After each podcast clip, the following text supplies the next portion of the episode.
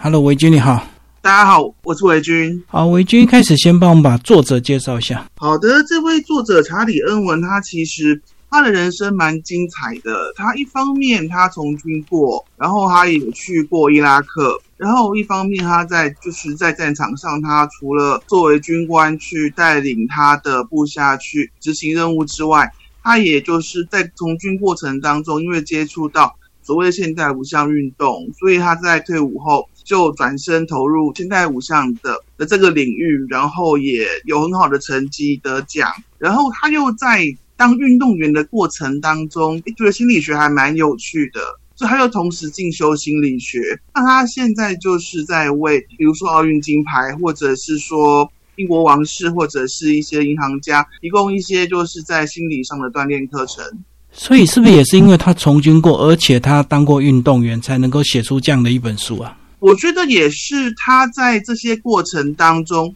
呃，去看到就是有一些我们对自己的误区，然后因为他他的这个转变其实是很大的，大到足以让他去看到说，哎，有些东西是我们平常很容易可以闪过去的，那他非得面对不可。那他在这个面对的过程当中，他就发现。其实没有那么难，或者是说我们有一些什么方法可以来处理这些心理层面上的问题。好，那接下来我们就来讲这个章节架构。我们就从第一章哦提到的思考维度。是，其实他在这本书里面，他的做法很有趣，是说他介绍了很多理论，比如说他在我们一开始的时候就先用三个维度，呃，思考、直觉跟感受维度去带领读者说，哎。你应该要怎么去思考自己心里怎么样去面对挑战的问题？然后在这方面，他又因为他自己实际去呃念过心理学，然后也去进修过，所以他在心理学这个层面也提出很多很有趣的理论跟读者分享，然后告诉我们说为什么这些背景会对我们造成影响。比如说，他提出一个手足关系理论，这一部分是我觉得蛮有趣的部分，就是在他的前面的章节里面。他有提到说，就是他们在运动心理学里面发现，如果说一个家庭里面是兄弟姐妹这样的关系，那往往比较小的孩子，弟弟妹妹们有更大的几率在运动上有成就，或者在各种层面上有成就。那这一部分有趣的地方在于说，它并不是说这是绝对的，而是说他们在心理学上发现说。年纪比较小的孩子，因为他们从小没有那种我一定要做到什么样的成绩，或者是我一定要维持什么样的风评，我一定要当个什么样的孩子，这些压力是在年长的孩子身上，所以他们只要做一件事就好，挑战，嗯嗯，不断挑战，是。对对，所以这一部分是我觉得在前面的章节一个很有趣的重点，他也提到有很多哥哥姐姐也成为很好的运动员，或者是其他领域的杰出人才。但是他观他们在心理学上观察到，当一个人他是就是在家里他是比较属于比较小的孩子的时候，因为小时候比较没有那种，诶，我一定要维持一个什么样的风评的压力，所以他们在这一部分在挑战的这一部分上。是更有勇气的，更没有阻碍。好，那接下来第二章讲到如何锻炼你的心理，就讲到一些实际的技巧。对我觉得我印象最深刻的就是他认为说，他提到天赋与潜能这个部分的问题，然后我觉得这是一个他诠释我们就是心理层面怎么锻炼上一个很好的例子。像他在书里他就提到说，他其实觉得天赋有时候不一定是一个礼物。因为他观察到说，天赋基本上就是我们天生有一种感觉，但是人类毕竟是就是这么几万年演化下来，我们对危险的本能反应是什么？不会是迎上前去嘛？我们看到狮子不会迎上前去说我要挑战狮子，本能会告诉我们说我们应该要远离危险。所以这一部分他在书里也告诉我们说，天赋在这个地方带给我们一些小麻烦，是你或许是有天赋的。那天赋也可以解释成聪明，但是像这样的天赋或聪明，会让我们在挑战的时候有一些小问题，就是大脑会比较主张说：“哎，你要闪掉难的事情，你要闪掉危险的挑战，然后以保全说我要在一个比较安全的地方。”所以他提醒我们说，有天赋很好，但是潜能更应该要被重视。那潜能是什么？那就跟我们的心理素质有关。就是他认为说，潜能应该是你面对挑战的勇气，然后你去克服挑战的勇气，然后你能不能去对，你能不能去迎向挑战？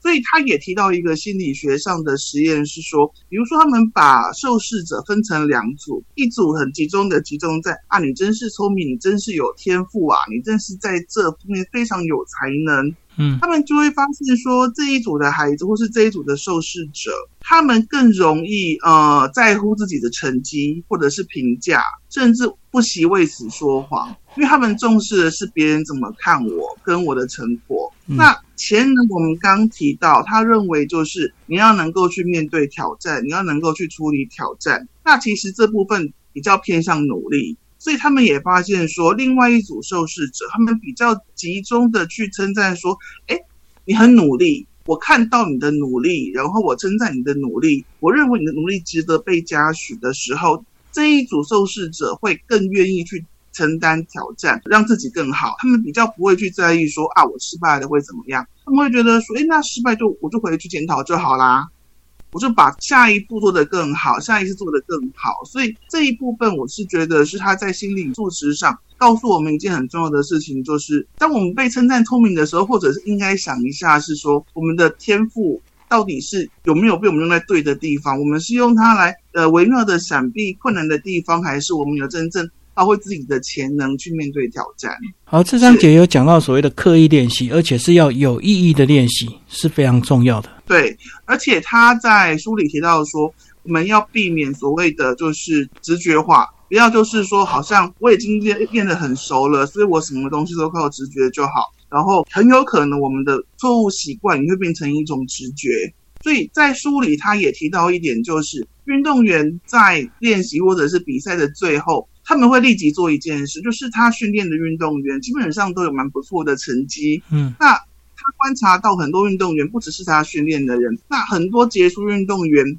他们有一个共同的特色，就是他在结束完训练、结束完比赛的第一件事。是立刻回去记录下来。哎，我这一次比赛，我这一次练习当中有什么事情是需要改进的？他们认为说这个是最重要的事情，就绝对不能，这绝对不能 delay。你在做任何事情之前，你先把这件事情先做好。那这也是我印象很深刻的部分。第三个部分讲到直觉的部分，直觉跟本能是不一样的。对他没有否定直觉的价值，但是他认为直觉需要引导。我们在使用直觉的时候。还是需要，就是通过我们的大脑去引导我们的肌肉。它在书里也提醒我们说，哎，能够帮你把技术记起来，能够帮你把技巧记起来的是大脑，而不是你的肌肉。肌肉是跟着大脑走的。所以他在书里提到一个概念，是所谓的可视化的练习，就是你练习不一定是要呃靠你实地去做什么，你实际去做那个运动，或者是说做那个工作，因为有一些运动或工作可能没有办法让你进行那么多练习，可能是因为身体负担的关系，或是器材的关系。所以，呃，我想大家可能跟我一样的年纪的听众朋友，可能有印象《白色巨塔》，就是呃十几年有《白色巨塔》日本的连续剧。那里面的天才医生呢是怎么样去练习手术？他并不是实际在手术台上直接动手术练习，而是在脑中不断模拟，然后用手指不断去模拟，说，诶，在这个时候我应该要怎么去处理这个病灶？我应该要做什么样的动作？那什么样的状况我要怎么处理？那这一方面，你可能会觉得说，可是想象就 OK 吗？他提醒我们说，练习你不要想说，诶，很多事情是好难哦，好像这个技巧我好像就是呃，光靠想的没有用。他说不对，所有的技巧都可以拆解，把它分解成很小的。一步一步的，呃，一小步一小部分，然后针对每一个部分去做脑海中的练习，让你的大脑已经非常习惯啊，碰到这个时候我会有什么样的状况，或者是说我很快能够反应到，好，这个时候我应该要这样处理。他认为这一部分是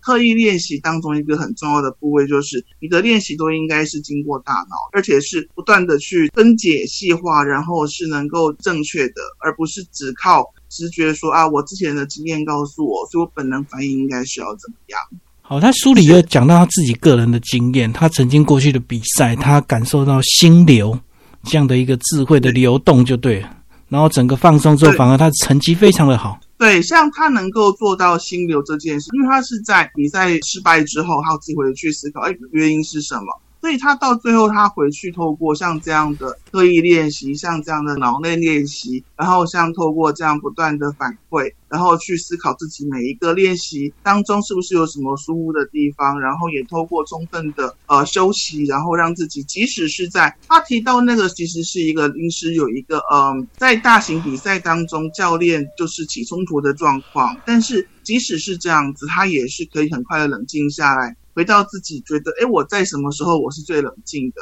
然后在那样的心境状态下拿到很好的成绩。好，所以这本书呢，其实就是要告诉我们，大脑有它的一个非常重要的一个潜能，以及它是可以通过训练得到一个更大的开发的。对，其实我觉得这本书它蛮全面的，它除了告诉我们怎么样在心理上。做各种调试、各种训练，然后再做各种技巧的练习之外，他也在外部告诉我们：哎，你可以透过什么样的呼吸法让自己更放松，然后步骤应该是什么样的。然后他，我是认为说他在书里提到一个，就是大家可能会忽略掉，但是我觉得还蛮重要的概念是说，他很强调休息。他说，真正好的运动员跟好的。我们所谓的高绩效，不管是在商界或者是在任何专业领域，他们都会非常注重要管理自己的休息时间。我在休息时间，我就是要让自己完全放松。但是这个放松也不是摊面什么都不做，而是很技巧性的让自己在心理跟身体上都达到完全的放松效果，然后同时再蓄积能量。